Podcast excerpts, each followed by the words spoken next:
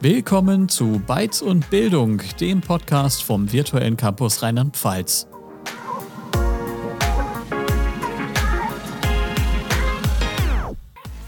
Hey Tim, was machst du denn da gerade? Oh, hi Jenny. Ähm, ich habe gerade eine VR-Anwendung ausprobiert. Äh, letztens hatten wir doch die Podcast-Episode mit Herrn Professor Dr. Zimmermann über digitale Barrierefreiheit. Äh, und das Thema, das hat mich nicht so richtig losgelassen. Mm, also habe ich mich weiter eingelesen und bin dabei eben äh, auf etwas ganz Faszinierendes gestoßen. Und zwar Notes on Blindness oder zu Deutsch im Dunkeln sehen Notizen eines Blinden. Das ist eine äh, Dokumentation, also ein Film über Blindheit. Äh, die, die Doku, die porträtiert den Schriftsteller und Theologen John Hall, der nach Jahrzehnten allmählich abbauender Sehkraft dann irgendwann vollständig erblindet. Und um damit psychologisch klarzukommen, ähm, hat er seine Erfahrungen auf Audiokassetten dokumentiert. Und die wurden dann genutzt, um einen Dokumentarfilm zu produzieren. Und das Beste daran ist, ähm, dass es sogar dazu eine äh, Virtual Reality App gibt, die Arte entwickelt hat, um äh, eine möglichst immersive Erfahrung zu schaffen. Und die App, die habe ich gerade eben ausprobiert.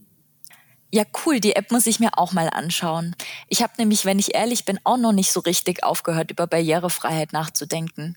Und in der Tat habe ich sogar mit Frau Professor Dr. Katrin Schlör darüber gesprochen. Sie ist Professorin für Kulturarbeit, ästhetische und kulturelle Bildung in der sozialen Arbeit am Reutlinger Campus der Evangelischen Hochschule Ludwigsburg. Sie hat erst Medienwirtschaft an der Hochschule der Medien in Stuttgart studiert und daraufhin an der Pädagogischen Hochschule Ludwigsburg promoviert.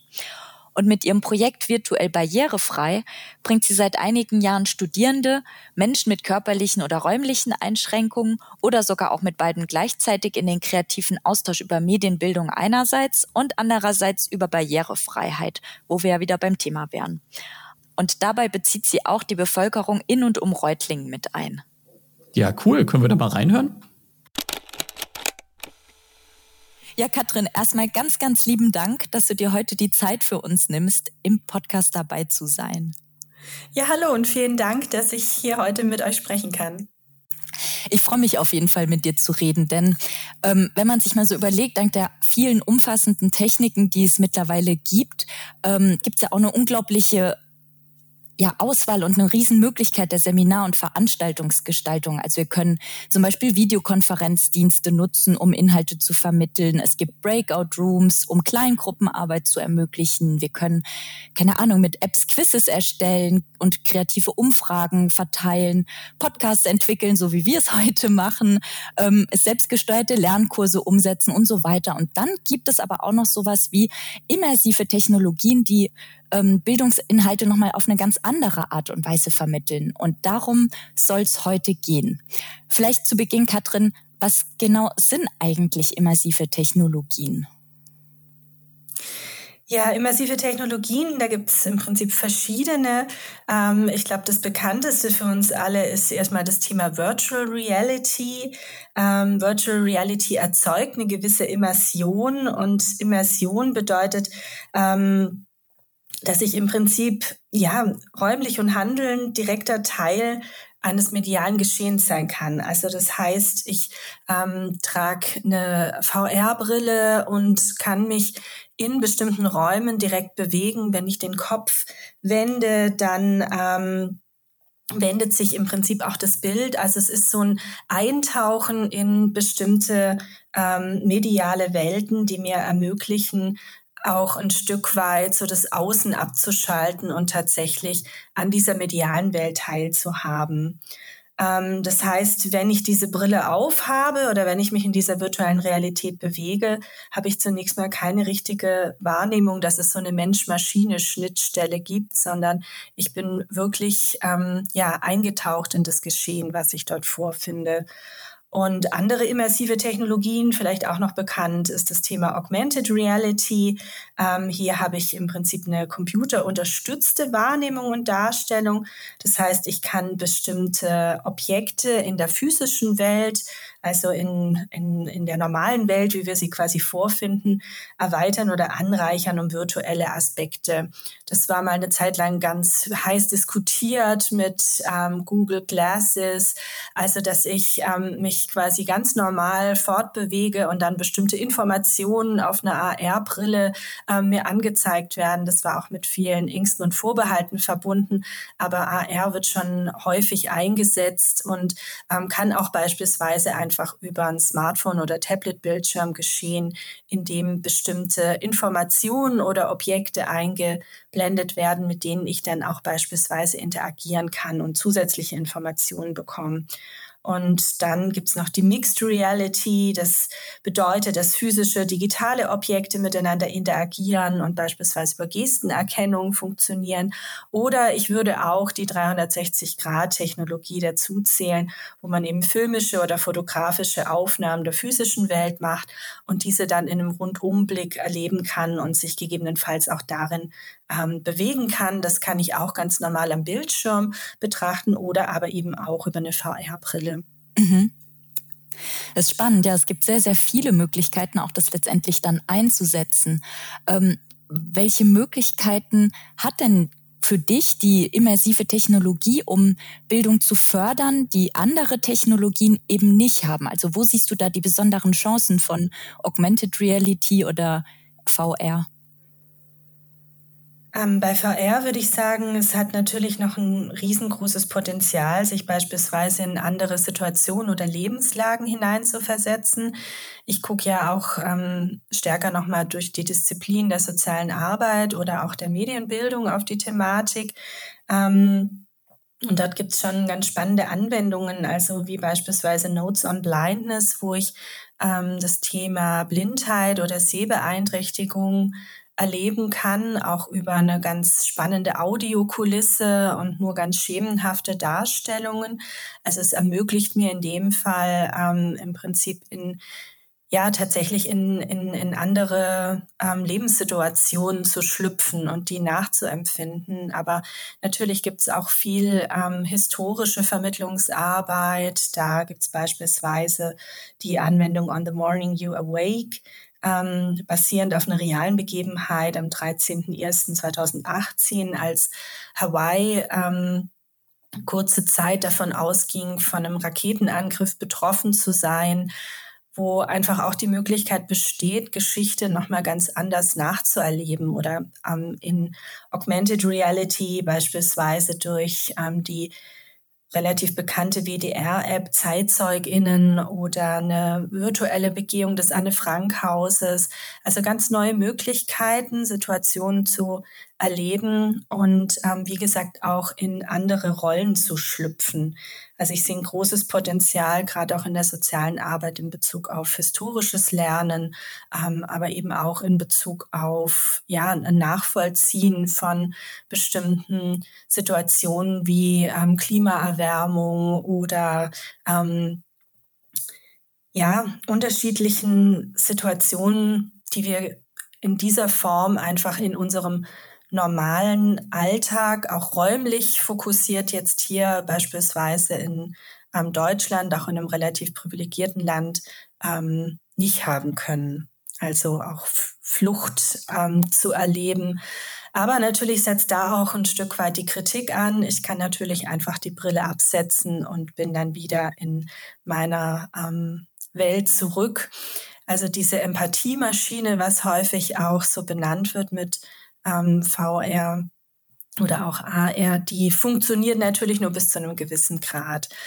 Wo aber beispielsweise VR ähm, intensiv eingesetzt wird, ist auch in der beruflichen Bildung. Also wenn man jetzt mal in andere ähm, berufliche Kontexte schaut, gerade im technischen Bereich oder so, ist dort natürlich ein großes Potenzial, auch bestimmte ähm, Abläufe, beispielsweise bei einer Reparatur ähm, zu simulieren und auch ähm, ja diese Abläufe gefahrlos für die ähm, Probierenden oder für die für die Ausprobierenden, äh, für die ähm, Testpersonen durchzuführen. Also ich kann bestimmte Abläufe, die komplex sind, die vielleicht auch teuer sind, die gefährlich sind, kann ich ähm, hier einfach mehrfach durchführen, ohne mich jetzt in Gefahr zu begeben oder auch wertvolle Ressourcen zu verschwenden.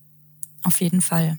Also ich denke da auch immer wieder an, an Flugsimulationen oder an, an, an Zugfahrten. Also gerade so, wenn man Bahnfahrten ähm, einfach mal so austesten möchte, um ohne, wie du sagst, Gefahr auszulösen, es hat das ja unglaubliche Möglichkeiten. Und gerade auch, wie du sagst, ähm, wenn man sich überlegt, so diesen geschichtlichen Hintergrund, um den nochmal auf eine ganz andere Art und Weise zu beleuchten und, und ja auch dieses Gefühl zu bekommen. Also wenn man jetzt so Geschichte beispielsweise, du hattest ja vorhin angesprochen, mit den Zeitzeuginnen, ähm, da bekommt man ja nochmal ein ganz, ganz anderes Gefühl, wenn man wirklich ähm, den Eindruck hat, mit dabei zu sein. Klar, wie du sagst, wenn man die Brille absetzt, ist man wieder in seiner Welt zurück. Aber es, es ermöglicht ja trotzdem so eine Art Perspektivenwechsel und, und hat einfach vielleicht auch deswegen dann ab und an, ich will nicht sagen bei allem, aber immer mal wieder einen stärkeren Effekt, als wenn ich mir einfach eine, eine Zeitquelle zusammensuche und da die Geschichte, ich sag mal, ohne große Empathie ähm, ganz sachlich lese. Und ähm, wie du sagst, es hat für mich auch einen riesen Vorteil in der Hinsicht. Aber ähm, wie du es ja auch schon angesprochen hast, gibt es ja nicht nur Vorteile, sondern letztendlich auch Probleme oder eben Erfahrungen, die die weniger positiv sind. Bist du da öfter schon mal auf, auf Probleme gestoßen oder wo du sagst, na gut, da stoße ich mit VR und AR an meine, an meine Grenzen? Ja, auf alle Fälle. Also ich denke, dass die Technik einfach immer noch ein großes Problem ist. Sie ist teuer in der Anschaffung. Das können sich einfach nicht alle Einrichtungen leisten. Man braucht ähm, Projektgelder dafür. Und ähm, es ist auch nicht nur mit der Technik getan. Also ich muss auch wirklich die Technik gut beherrschen oder jemanden haben, der oder die dies tut. Ähm, da braucht es einfach auch nochmal ganz andere Ressourcen. Dann, ähm, wenn ich in dem Moment, wenn ich mit Brillen arbeite, also auch mit den Anwendungen, die ich vorher beschrieben habe, ähm, ist es so, ich brauche zumindest zu Beginn, wenn ich mit nicht so erfahrenen Menschen arbeite, wirklich quasi eine eins zu eins Betreuung. Ähm, das ist personell schwierig zu leisten und in den klassischen Seminarkontexten auch wirklich schwer umsetzbar. Ähm, dann ist natürlich auch so das Thema Haltung und Vorbehalte, also Menschen, die einfach von ähm, neuartigen Technologien, die sie jetzt nicht, äh, mit denen sie nicht vertraut sind oder noch keine Erfahrung sammeln konnten, ähm, ja, die da ähm, vielleicht jetzt einfach nicht so den Zugang dazu finden oder sich vielleicht auch gar nicht direkt trauen, das auch auszuprobieren. Und ähm, ja, gleichzeitig ist es natürlich auch nur eine gewisse Suggestion von einer realen Interaktion. Also das muss man sich auch immer vor, vor Augen führen, ähm, dass das gegebenenfalls zum Beispiel auch irgendwie ethische Anschlussfragen oder so dann mit sich bringt. Ja, ähm, wir hatten das in einem Projekt, bei dem ich ähm, teilnehmen durfte, Eduverse Social ähm, von der Evangelischen Kirche Hessen-Nassau ähm, hatten wir das beispielsweise auch so diskutiert. Da ging es um ähm, ja, virtuelle Bildungswelten, also ähm, virtuelle Bildungsräume. Und da gab es beispielsweise auch ähm, Reflexionsprozesse dazu, was mache ich, wenn da so ein Avatar in meinen Avatar reinläuft. Also auch so ähm, ganz spannende Anschlussfragen, die sich stellen. Ja, nichtsdestotrotz denke ich aber, wie du gerade ja auch gesagt hast, dass wirklich ein großes Potenzial da ist durch diese persönliche Involviertheit. Also das macht was mit mir, wenn ich jetzt gerade bei dieser Zeitzeugin-App beispielsweise da ähm, Personen sitzen habe, die mir erzählen, wie sie den Holocaust erlebt haben. Oder es macht was mit mir, wenn ich in meiner Heimatstadt ähm, auf der Suche nach Stolpersteinen bin und die nicht nur in Anführungszeichen haptisch vorfinde, das ist ja natürlich schon mal ein, ein ganz wichtiges Thema, aber einfach mir auch nochmal zusätzliche Dokumente, zusätzliche Informationen dann über Augmented Reality dazu holen kann und die dann auch wirklich ortsbezogen vorhanden sind. Also ähm, diese persönliche Involviertheit, das sehe ich trotzdem als große, als große, ähm, als großen Gewinn an. Mhm. Ich glaube, das ist auch so gerade ein passender Übergang, diese persönliche Involviertheit, weil ähm, du hast ja 2019 ein Projekt ins Leben gerufen, nämlich virtuell barrierefrei und verbindest da die immersiven Technologien mit einem sehr wichtigen und auch bildungsrelevanten Thema, nämlich der Barrierefreiheit. Übrigens haben wir zu dem Thema Barrierefreiheit auch schon eine andere Podcast-Folge aufgenommen, nämlich mit Herrn Professor Dr. Gottfried Zimmermann. Da lohnt sich bestimmt auch mal reinzuhören. Aber dein Projekt ist in der Hinsicht ein ganz besonderes Projekt. Was genau steckt denn dahinter und wie bist du eigentlich dazu gekommen? Ja, das Projekt ähm, basiert im Prinzip auf dem Thema 360 Grad Aufnahmen und ich muss gleich dazu sagen, dass ähm, der Projekttitel virtuell barrierefrei ähm, etwas andere Barrieren als jetzt die klassische Barrierefreiheit im Rahmen von digitalen Räumen im Blick hat. Uns geht es eigentlich eher um diese Barrieren, die zwischen Menschen entstehen. Ähm, und wir möchten mit dem Projekt dazu beitragen, eben Einblicke in unterschiedliche Lebenswelten zu geben und im Prinzip ja diese ähm, Perspektive, die andere haben, diese auch ähm, ja besser einnehmen zu können und Verständnis vielleicht auch für andere ähm, Lebenswelten generieren. Und ähm, das machen wir, indem wir im Prinzip aktive Medienarbeit mit 360-Grad-Inhalten machen, in der Regel aus ähm, Gruppen, die sich ähm, aus Studierenden und eben Menschen mit ähm, bestimmten Grenzerlebnissen oder Barriereerlebnissen zusammensetzen. Und ähm, diese Gruppen, diese Tandems oder Kleingruppen ähm, machen dann tatsächlich eben immersive Inhalte mit Hilfe der 360-Grad-Technologie. Dadurch ist es natürlich auch ein Medienbildungsprojekt. Also ähm, einerseits eben klassische Zielsetzungen der sozialen Arbeit, Empowerment und so weiter, aber eben auch ähm, klassische Medienbildung. Und zu dem Projekt gekommen bin ich eigentlich ähm, durch eine Inspiration, durch einen Kollegen, der Tobias Albers Heinemann hat auf dem Medienpädagogischen Praxiscamp in Mainz, als es noch sehr in den, in den Kinderschuhen steckte oder noch eine sehr elaborierte Technologie war, mal eine 360-Grad-Kamera vorgestellt. Und ich fand es so faszinierend, jetzt wirklich selbst solche Inhalte erstellen zu können, dass mich das nicht so richtig losgelassen hat. Und ich habe dann 2017 ähm, eine Projektskizze, eine Projektidee eingereicht bei einem medienpädagogischen ähm, Fördertopf in Baden-Württemberg und ähm, ja, habe dann tatsächlich den Zuschlag bekommen und den ähm, IDBW-Preis gewonnen und konnte dann das Projekt umsetzen. Jetzt muss man dazu sagen, wir sind 2019 gestartet und es war so, dass eigentlich noch gar nicht die richtigen technischen Lösungen da waren, um meine Projektskizze umzusetzen. Also das hat sich von Antragsstellung bis Antragsbewilligung dann überhaupt erst so entwickelt, dass es die Oculus Go gab als die erste VR-Brille, die einen internen Speicher hatte und wir so überhaupt erst die Produktionen, die entstanden sind, tatsächlich dann auch wirklich ähm, zeigen konnten. Gelder für einen Hochleistungs-PC und Hochleistungsbrille wären eigentlich auch gar nicht vorhanden gewesen. Also wir mussten eine niederschwellige Lösung finden. Und wir haben damals auf 360-Grad-Videos gesetzt. Da war die Prognose auch eher düster. Alle, mit denen ich gesprochen habe, haben gesagt, ja, da braucht man jetzt tolle Schnittprogramme und super professionelles Equipment und so weiter. Und wir haben es dann aber doch geschafft, alles auf dem iPad aufzunehmen ähm, und dort auch tatsächlich zu schneiden und natürlich dann ähm, in erster Linie über YouTube, aber eben auch über diese Brillen mit dem internen Speicher dann tatsächlich eben ähm, ja, verfügbar zu machen und anderen Menschen zu zeigen. Ähm, ja, wir haben dann zunächst mal eine Pilotphase gemacht. Das war so die absolute Explorationsphase. Da sind ähm, Studierende zusammen mit anderen jungen Menschen in ihrem Alter, die so eine Berufsvorbereitungsklasse besucht haben bei einem sozialen Träger bei uns in Reutlingen, ähm, haben sich da zusammengetan und zunächst mal war dieser barrierefreie Ansatz schon noch sehr auch physisch orientiert und haben die jungen Menschen gefragt, wo sie dann vielleicht in ihrem Alltag nicht so hinkommen aufgrund körperlicher Einschränkungen oder auch ähm, anderer Barrieren, die sie eben in dem Alltag vorfinden. Und ähm, die Studierenden haben dann diese Orte mit 360-Grad-Kamera aufgenommen, sind dann wieder, sind dann wieder zurück in die Einrichtung.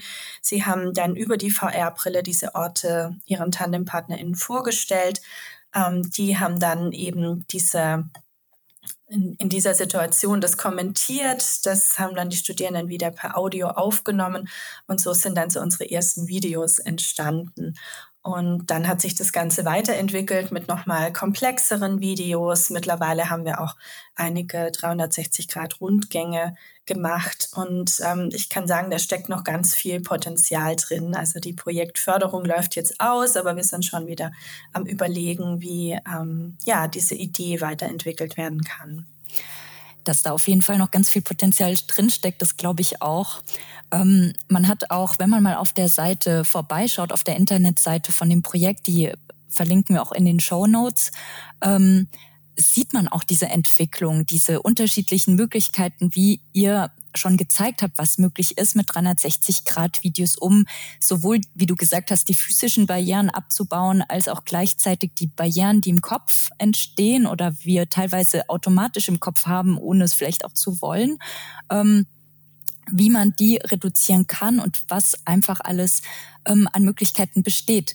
Ähm, die Frage, die ich mir jetzt gerade gestellt hatte, als du ähm, erzählt hast von der Tatsache auch, wie die, wie die Studierenden dann zurückgekommen sind mit die, diesen Aufnahmen, die eben die Freiheit bisher noch eingeschränkt hatte. Wie haben sich die Menschen, die diese 360-Grad-Videos dann anschauen konnten, denn darauf reagiert? Hast du da irgendwie so besondere Erlebnisse, wo du sagst, es war vielleicht irgendwie wirklich so ein, prägender Moment für dich oder war es doch weniger aufregend als vielleicht gedacht? Also ich würde sagen, beides. Es gab sicherlich auch Personen, die ähm, das einfach sachlich kommentiert haben, aber es gab eine Tandempartnerin, bei der es wirklich ganz extrem ausgeprägt war, dass sie ähm, dieses Video angeguckt hat und das einfach ganz starke Gefühle so hervorgerufen hat, ähm, weil sie auch so gesagt hat, sie spürt richtig die Windbrise, die jetzt ähm, von dem Uracher Wasserfall, das war das Video, ähm, von dem jetzt ausgeht. Und das also fanden wir alle auch sehr berührend, also dass sie auch wirklich sich da so drauf einlassen lassen konnte auf diesen immersiven Moment, dass sie ähm, ja auch andere sinnliche Wahrnehmungen quasi an der Stelle hatte.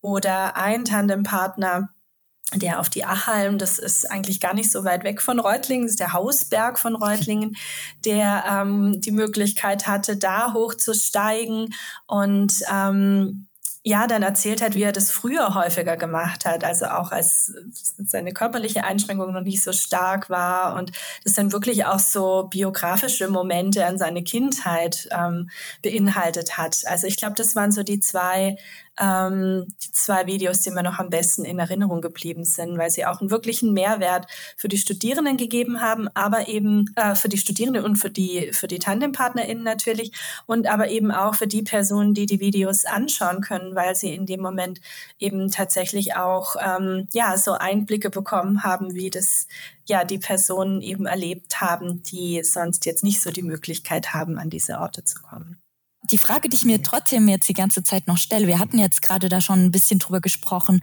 wie ungefähr so der, der, der Start des Projekts abgelaufen ist, um was es ungefähr geht, aber wie kamst du eigentlich dazu, die immersiven Technologien mit dem Themenbereich Barrierefreiheit in Verbindung zu bringen? Indem ich eigentlich ein, ein Potenzial angenommen habe, von dem ich da jetzt noch nicht genau wusste, ob das tatsächlich der Fall ist. Also es ist natürlich einerseits ein Praxisprojekt, andererseits natürlich auch ähm, ein gewisses Praxis- und Lehrforschungsprojekt. Also wir haben ähm, in, auch in den weiteren ähm, Teilprojekten auch immer mehr eben geschaut, wo da Potenziale liegen können. Und für mich war es ein spannender Moment, eben diese aktive Medienarbeit, die ja wirklich vielfältige Potenziale hat, ähm, mit quasi dem Thema immersive Technologie zu verbinden. Ich würde jetzt behaupten, VR war zum damaligen Zeitpunkt schon nochmal eher so ein bisschen elaborierter Zugang. Ich wollte ganz bewusst einen sehr niederschwelligen Zugang schaffen und ja, da dachte ich, dass ähm, man das einfach mal ausprobieren muss mit ähm, quasi 360 Grad. Also dafür ist ja auch irgendwo Hochschule da, quasi zu sagen, wir, ähm, wir testen einfach was und wir finden explorative Zugänge. Und bei aktiver Medienarbeit habe ich eben das Potenzial, alle Teilnehmenden mit einzubeziehen. Alle haben die Möglichkeit, nicht nur teilzuhaben an Mediengesellschaft, sondern auch teilzugeben. Und gerade die Zielgruppen, mit denen wir arbeiten oder gearbeitet haben, haben eben in ihrem normalen Alltag nicht so einfach die Möglichkeit, ähm, tatsächlich auch ihre Perspektive so in Mediengesellschaft, Medienpolitik und so weiter reinzuspielen. Und ähm, wenn wir jetzt ein neueres Beispiel mal noch nehmen, ähm, den Stadtteilrundgang im Rahmen des Projekts Lebenswertes Ringelbach, dann ähm, ist das quasi ein Quartiersentwicklungsprojekt oder Prozess in Reutlingen, wo ähm, es eben auch wichtig ist, jugendliche Perspektiven einzubeziehen. Und wie überall ist es natürlich relativ schwierig, einerseits Jugendliche zu gewinnen, die ähm, sich da einbringen, andererseits aber eben auch ja schwierig, dass tatsächlich jugendliche Perspektiven gehört werden. Und das fand ich jetzt auch in der Weiterentwicklung nochmal einen ganz wichtigen Prozess, tatsächlich eben auch dieses Ortsbezogene mit einzubeziehen und zu sagen, wir entwickeln das Projekt dahingehend weiter, dass wir eben auch ganz konkret Einblicke in ähm, Sozialräume geben oder Einblicke in Quartiere aus einer bestimmten Perspektive von von Menschen. Und ähm, das Wichtige war mir eben von Beginn an, und das hat auch das Projekt gezeigt, dass das eigentlich das eigentliche Potenzial ist, dass sich eben auch wirklich Betroffene selbst einbringen können und selbst Inhalte entwickeln oder mitentwickeln können. Und insofern ähm, ist es eben nicht bei dieser Projektauftaktidee geblieben, sondern das finde ich das Schöne. Ähm, diese Projektidee hat sich eben immer auch wieder neu ähm, weiterentwickelt, auch unter anderem durch auch ähm, Beiträge der Studierenden. Also es ist auch ein studentisches Projekt, das muss ich vielleicht an der Stelle auch dazu sagen. Wir haben keine großen finanziellen Ressourcen für ähm, Personalausgaben. Also es ist eigentlich immer auch mit in Studierendenhand. Mhm. Und ich hatte gesehen, das Projekt, das hat ja auch eine relativ große Außendarstellung. Also ihr seid ja auch öfter bei Veranstaltungen vertreten, ähm, beziehungsweise hattet jetzt am Wochenende dann auch, oder du hattest am Wochenende auch ein Barcamp ähm, zu dem Thema oder zu dem Projekt. Gibt es, hat es dir auch immer wieder zusätzliche Ideen oder Impulse gegeben oder wie kamen die Leute da an dich heran, wenn sie, wenn sie das Projekt so ein bisschen genauer gesehen haben? Ja, also da muss man dazu sagen, wir sind da eigentlich ganz gut gestartet, hatten ganz viele Termine ausgemacht für 2020, also auch so im Sinne der aufsuchenden Kulturarbeit, wollten eigentlich so eine Art Wanderausstellung machen, in Einrichtungen reingehen und dort ähm, quasi nochmal Workshops anbieten. Und wir wissen alle, was 2020 kam. Da war dann plötzlich die Corona-Pandemie da. Das hat uns natürlich an vielen Stellen einfach einen Strich durch das Konzept gemacht. Und dann mussten wir uns halt nochmal ein bisschen neu ähm, erfinden. Und da war dann eben auch der Gedanke, beispielsweise über ein großes Kulturfestival zu gehen in Reutlingen, das Kultur vom Rande Festival und dort ähm, waren wir dann eben auch mit Mitmachangeboten vertreten und haben beispielsweise beim Jugendfestival auch nochmal Selbstinhalte erstellt, also ein Rundgang über das Jugendfestival, was wir beim Hauptfestival dann wieder gezeigt haben. Da war auch so die Idee dahinter, ein bisschen intergenerationell zu arbeiten. Beim Hauptfestival ist die Zielgruppe eher etwas älter, ähm, und ja, da wiederum Einblicke so zu geben, wie hat denn das Jugendfestival, das Pendant quasi stattgefunden. Also der Zugang war dann eher über andere ähm, Träger zu gucken, wo können wir uns denn an bestehende ähm, Aktivitäten andocken. Das Barcamp am Wochenende, das war quasi so ein Stück weit auch mit die Abschlussveranstaltung im Hinblick auf Projekt nochmal Revue passieren lassen, aber eben auch im Austausch mit anderen, die an dem Thema arbeiten, Interesse haben, eigene Projekte haben oder Ideen haben, nochmal zu gucken, wie können wir denn auch speziell in der sozialen Arbeit das Thema immersive Technologien weiter voranbringen. Und es war ein spannender Austausch, bei dem eben das Eduverse Social Projekt ähm, auch nochmal vorgestellt hat, wie ähm, Sie in Bildungsräumen arbeiten, am Münchner Projekt Trias, ähm, die auch ein Weiterbildungsinstitut quasi im virtuellen Raum ähm, gemacht haben und eben in Kooperation habe ich das mit der Hochschule Esslingen gemacht. Die haben ein Projekt DOMES, wo sie mit Augmented Reality ähm, Fortbildungsszenarien für Fachkräfte der sozialen Arbeit entwickelt haben. Und ich denke, man sieht, es, es tut sich was quasi in dem Bereich und ähm, vieles ist noch eben an Hochschule auch geknüpft, aber nicht alles. Ähm, und ich denke gerade diesen Theorie-Praxistransfer, also ähm, Hochschulen zusammen mit ähm, Praxiseinrichtungen, da denke ich, steckt ein sehr großer Gewinn dahinter. Wir hatten auch bei jedem Teilprojekt eine ähm, Anbindung eben an Kooperationspartner in, in Form von unterschiedlichen Einrichtungen, jetzt aus dem Bereich Kultur oder eben klassisch soziale Arbeit. Das stimmt. Vor allem, du kriegst ja auch nochmal ganz andere Impulse durch diesen, diesen Praxisbezug nach außen, also raus aus dem, ich sag mal jetzt eher wissenschaftlichen Raum, rein in dieses Kulturerleben, das ja dann ähm, in dem Projekt, wie man es auch in den vielen Videos sehen kann, nochmal ganz andere Eindrücke gibt.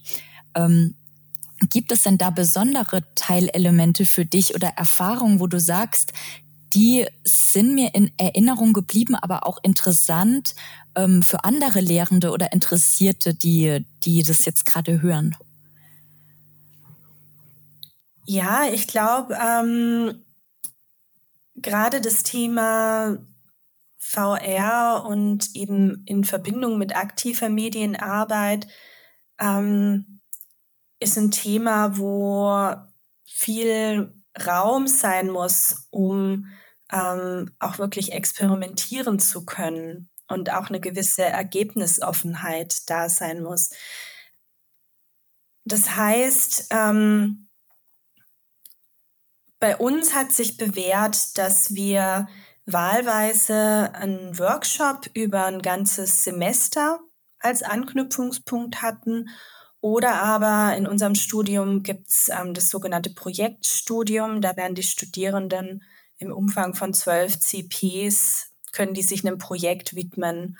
Und ähm, da ist natürlich nochmal ein größerer Workload möglich, aber auch eine größere Fehlertoleranz. Also ich kann eben auch mit bestimmten innovativen, auch vielleicht technologisch etwas ähm, anspruchsvolleren Themen, speziell jetzt auch in Studiengängen, die jetzt eben nicht auf äh, Technologie ausgerichtet sind, ähm, kann ich da natürlich nochmal auch eine viel größere Fehlertoleranz an den Tag legen, kann viel mehr ähm, ja, Räume zum Ausprobieren schaffen, auch habe auch Raum, um vielleicht an einem bestimmten Punkt zu scheitern und das nochmal irgendwie anders anzugehen. Also ich glaube, der Zeitfaktor, das ist ein ganz wichtiger Punkt. Ähm, Wenn es die Möglichkeit gibt, finde ich es auch total charmant, ähm, in die Richtung Kooperationen zwischen Studiengängen zu machen. Also dass inter- oder transdisziplinär gearbeitet werden kann, beispielsweise eben mit Studierenden, die den technischen Part übernehmen und Studierenden, die eben eher sich dann diesen sozialen, gesellschaftlichen Fragestellungen widmen können. Ähm, und wo ich aber noch auch so ein bisschen dran hänge, ich würde mir natürlich schon wünschen, dass wir nicht immer nur so Inselprojekte haben, auch in der Lehre, sondern dass es eben ich würde mir wünschen, dass es nicht immer nur so Inselprojekte gibt in der Lehre, sondern dass es eben auch die Möglichkeit gibt, das Thema ja wie so ein Add-on oder einfach als Querschnitt nochmal in, in allen möglichen Bereichen auch abzubilden. Ähm, was ich auch noch wichtig finde, ist eine ethische Auseinandersetzung mit dem Thema. Das hat sich auch in unserem Projekt gezeigt 360 Grad ähm, kennt halt kein hinter der Kamera. Also das heißt, ich muss doch auch bestimmte Dinge noch mal ganz anders denken, als ich das vielleicht in einem klassischen Filmprojekt tun würde. Und ähm, gerade bei neueren Technologien war es jetzt bei uns manchmal herausfordernd, an bestimmten GatekeeperInnen vorbeizukommen, um Teilnehmende zu gewinnen. Also da war häufig auch ein starker Schutzgedanke da, gerade in der Arbeit mit Älteren oder so, ähm, wo dann quasi ja, manche Sachen so im Keim erstickt wurden. Nee, nee, das ist nichts für unser Klientel. Und das fand ich auch nochmal spannend. Also wenn man das wirklich mit der Praxis verbindet, kann sein, dass man eben da auch nochmal auf Vorbehalte stößt. Aber wenn man Menschen findet, die sagen, ja, ich habe da Lust drauf, dann ist es eine, eine ganz große Bereicherung. Es ist gegebenenfalls auch ein größerer Augeaufwand, das würde ich auch noch so mitgeben. Ähm, Das heißt, ich muss ja auch die Gerätschaften verleihen. Also ich brauche Personen, die so ganz simple Dinge wie Akkuladen und so weiter übernehmen. Das hat man jetzt auch bei klassischen Filmprojekten, aber so ein Update von einer VR-Kamera ist vielleicht noch mal ein bisschen anders als jetzt irgendwie einfach das iPad zu updaten. Also man braucht schon auch Leute, die sich dafür verantwortlich zeigen ähm, und ja, also letzten Endes ist meine Erfahrung, dass es meistens an Hochschulen dann eben doch über Projektanträge geht und es noch nicht den Status hat, dass es jetzt wirklich so in ähm, die alltägliche Lehre überall integrierbar ist. Aber ich denke, dass sich da auch vieles tut und wenn man einmal ähm, bestimmte Gerätschaften angeschafft hat, ähm, hat man die auch, wobei wir auch da feststellen mussten, dass wir zum Beispiel mit der Oculus Go keine Rundgänge uns anschauen konnten. Also die Technologien werden dann eben je neuer und je ähm, attraktiver sie für die Weiterentwicklung sind, dann halt doch auch schnell alt. Also das ähm, ist vielleicht auch noch ein Faktor, den man mitbedenken müsste. Hm.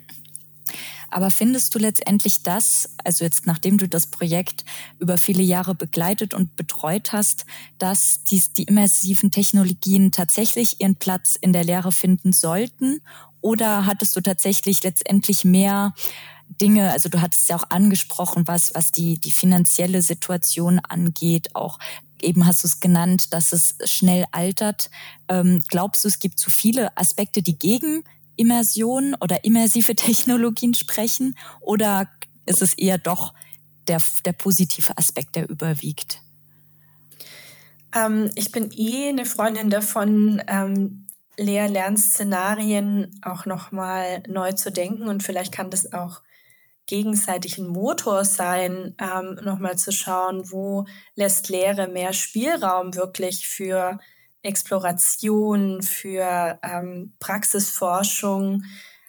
Natürlich wird jetzt eine Vorlesung oder ein überbelegtes Seminar wird schwierig, tatsächlich das gut ähm, einzubauen. Aber ich wünsche mir doch, dass es auch in Zukunft mehr solche Räume gibt, wo ähm, in kleinen Gruppen gearbeitet werden kann, wo wirklich ähm, ja bestimmte Praxisforschungselemente mit drin sind. Das forschende Lernen einfach nochmals stärker im Zentrum steht und nicht so stark eine dozierenden zentrierte Perspektive, wie wir es ja doch noch häufig vorfinden. Also es ist natürlich je Hochschule ist das nochmal ganz unterschiedlich.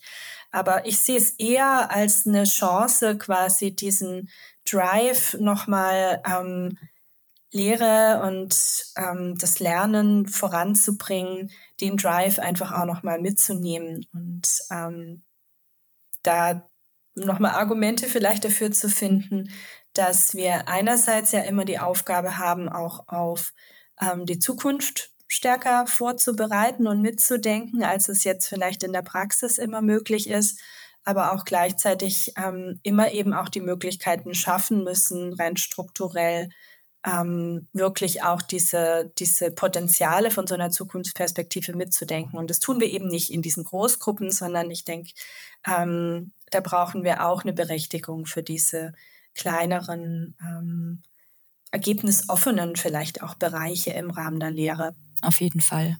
Ich meine, gerade auch, du, du hast ja auch indirekt schon angesprochen, ähm, neben dieser Kleingruppenarbeit entwickeln sich ja auch unglaublich viele dieser Zukunftskompetenzen, die, die immer relevanter werden, auch um, um in der heutigen Gesellschaft bestehen zu können. So diese Auseinandersetzungen in Kleingruppen, ähm, die Arbeit an einem Projekt, auch die, diese Problemlösefähigkeit. Ich, ich habe mir eine Aufgabe in den Kopf gesetzt und möchte das Ziel erreichen, aber wie kann ich das schaffen und welche Hindernisse muss ich da umgehen oder drüber klettern und so weiter, um tatsächlich dahin zu kommen, wo ich hinkommen möchte. Und ich persönlich glaube, dass, ähm, so wie du es ja auch gesagt hast, da noch viel, viel mehr hinten dran steckt und man da äh, einfach auf einer ganz anderen Ebene nochmal viel, viele neue Kompetenzen entwickeln kann, die teilweise genauso oder vielleicht sogar noch wichtiger sind als ähm, ich sag mal, pure Inhalte zu, zu erwerben.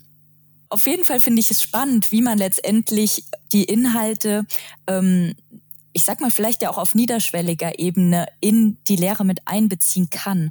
Ähm, die Frage, die ich mir da immer mal wieder stelle, ist man, das hast du ja auch schon angesprochen und so klingt es auch immer wieder im Kopf, eher ja, es ist ein unheimlicher Aufwand. Man braucht Massen an Technik ähm, und sicherlich auch eine große Portion an grundlegenden Vorerfahrungen. Aber ist es denn wirklich so, dass Videoproduktion oder jetzt in dem Sinne 360-Grad-Produktion unglaublich komplex sind? Oder wie kann man da möglicherweise auch auf einer ganz niederschwelligen Ebene, ohne jetzt diese unglaubliche Technik, in das Thema einsteigen. Also ich hatte auf deiner Internetseite beispielsweise gesehen, ähm, ihr habt ja auch solche VR-Brillen selbst gebastelt. Ähm, könnte sowas ein Ansatz sein, um sich einfach mal grundlegend mit dem Thema 360-Grad-Videos auseinanderzusetzen? Absolut. Also wir haben, ähm, wenn wir quasi nach draußen gehen, aber natürlich auch immer zu Beginn mit ähm, den Studierenden zusammen und mit den Teilnehmenden zusammen, basteln wir immer diese klassischen Papp-VR-Brillen. Und das ist auch immer schön irgendwie zu sehen, wie quasi alle Beteiligten da so einen tollen Aha-Moment haben. Ich muss jetzt nicht hunderte von Euro ausgeben und kann trotzdem zumindest ähm, ein Gefühl dafür bekommen, was denn eigentlich ähm, das bedeutet. Und kann, ich kann auch auf viel bestehendes Material zurückgreifen. Das ist mir noch ganz wichtig zu sagen. Also nur weil wir jetzt aktive Medienarbeiter Zugang gewählt haben. Ähm, es gibt eben ganz viel tolle, tolle Anwendungen für die Brillen. Die habe ich vorher ja auch ähm, ein paar schon genannt. Aber es gibt auch ähm, beispielsweise ganz klassisch auf, auf YouTube ganz tolle ähm, äh, Videos. Zum Beispiel die Sendung mit der Maus hat mal ähm, eine Sendung gemacht zum Thema VR und 360 Grad. Die kann man auch quasi in 360 Grad angucken. Also das ist immer so ein kleiner Tipp, den ich habe. Meistens, wenn wir mit Jugendlichen arbeiten, die lieben immer diese Rollercoaster-Videos und ähm, machen dann quasi ihr Handy in die VR-Brille rein und gucken sich dann diese Rollercoaster-Videos an. Und ich denke, ähm, der Vorteil da liegt ja auch wirklich nochmal Zugänge zu schaffen, sich überhaupt mal mit so einer Technologie auseinanderzusetzen und einfach zu sehen, was denn geht und was in Zukunft einfach auch nochmal stärker gehen wird. Und ähm, das kann ich auch wirklich sehr niederschwellig machen. Und es gibt viel tolle Produktionen, also jetzt auch nochmal für den Studienkontext. Ähm, es gibt beispielsweise auch professionell produzierte Sachen von ZDF, von Arte und so weiter, wo ich ähm, auf einem auf einem Schlepperboot auf dem Mittelmeer mit ähm, fahre. Ja, da muss man vielleicht auch nochmal ethische Fragen diskutieren dazu, aber ähm, ich, ich kann so auch über diese professionellen Produktionen nochmal ganz andere Zugänge bekommen, ohne dass ich jetzt quasi selbst wirklich ähm, aktiv werden muss. Und vieles ist wirklich auch ähm, am Bildschirm gut abrufbar. Also ich kann auch ähm, so einen virtuellen Rundgang, wie wir das sehr mehrfach gemacht haben, sehr gut am Bildschirm ähm, machen. Ich brauche da nicht unbedingt die ähm, eine VR-Brille dafür oder ähnliches. Also viele Inhalte sind auch ähm, technisch niederschwellig umsetzbar.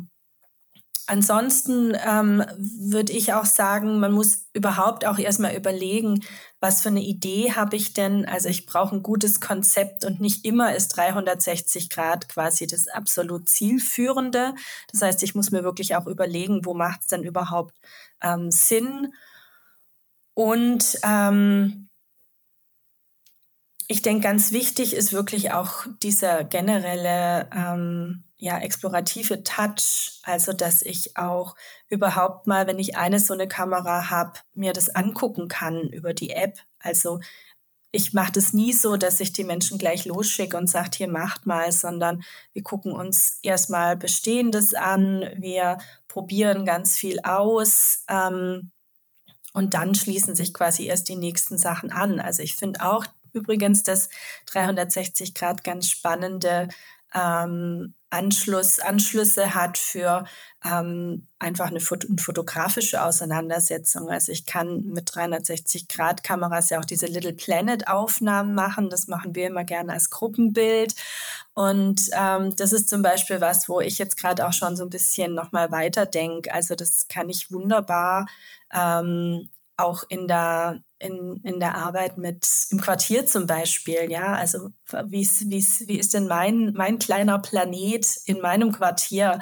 Ähm, oder wo sind meine Lieblingsorte mit Kindern? Und also da, da gibt es ganz viele Anschlussmöglichkeiten, wo man auch ähm, jetzt ohne Video und Rundgang arbeiten muss, aber trotzdem einfach eine bestimmte Ästhetik hat, die ja auch attraktiv ist und die auch nochmal das Potenzial hat, andere Inhalte oder Aussagen zu vermitteln als jetzt in anderen klassischen Mediensettings. Ja. Ja, Katrin, das war für mich irgendwie gerade eben schon so das schönste Resümee, das ich besser hätte nicht machen können zu den Themen, die wir, die wir besprochen hatten. Aber hättest du so zum Schluss einfach noch ein, zwei Tipps, die du gerne der Hochschulwelt ähm, mitgeben möchtest, wenn es um immersive Technologien geht und um 360-Grad-Videos? Hm, ich glaube, mein erster Tipp wäre wirklich diesen Theorie-Praxistransfer ähm, nochmal zu stärken, also auch in der Praxis zu gucken, welche Bedarfe habt ihr denn eigentlich? Also dass Hochschule halt nicht so dieser Elfenbeinturm ist, wo man irgendwelche ähm, ja, Forschungen oder Praxisprojekte umsetzt, die vielleicht in der Praxis gar nicht transferierbar sind. Das sage ich jetzt übrigens auch aus Perspektive von ähm, einer Hochschule für angewandte Wissenschaften. Ähm, ein weiterer Tipp wäre tatsächlich ähm, diese große technische Hürde, auch wie gesagt, die ähm, sich nicht nur als technische Hürde herausstellt, sondern eben auch ähm, manche Vorbehalte oder so mit beinhaltet, die wirklich gut zu klären, dass es einfach für positive Momente sorgt und nicht zu so einer Bestätigung kommt, ja, habe ich doch gleich gesagt, das ähm, finde ich überfordernd oder das äh, äh, ist noch nicht, die Technik ist noch nicht reif oder so. Also wirklich an der Stelle gute Unterstützung zu bekommen und wie gesagt auch abzuwägen, wie viel Technik überhaupt in so einem Projekt mit drin sein muss. Ähm, ein weiterer Tipp ist auch tatsächlich zu zeigen, was man denn eigentlich erstellt hat. Du hast vorher schon die Homepage angesprochen. Ähm, die Homepage und unser YouTube-Kanal sind zwei ganz wichtige Orte, die wir so identifiziert haben, wo wir eben auch tatsächlich ja ähm, das ermöglichen können, dass die Produktionen, die die Studierenden zusammen mit unseren Teilnehmenden gemacht haben, auch wirklich gesehen werden. Also dass unser Ziel quasi unterschiedliche Perspektiven zu zeigen, damit Barrieren abzubauen, ähm, auch wirklich erreicht wird, indem ähm, einfach eine größere Öffentlichkeit auf das Projekt aufmerksam wird. Und ich finde es immer ganz wichtig, wenn man solche Projekte durchführt, auch ähm, ja, Inspiration und Anleitung für andere zu geben, die dann auf den Erkenntnissen aufbauen können und nicht wieder bei Null anfangen müssen. Insofern ähm, wäre mein großer Tipp, auch wirklich Projektergebnisse zu dokumentieren und für andere abrufbar zu machen. Und ich glaube, mein allergrößtes Plädoyer ist, sich einfach zu trauen. Also ich bin damals auch ins kalte Wasser gesprungen.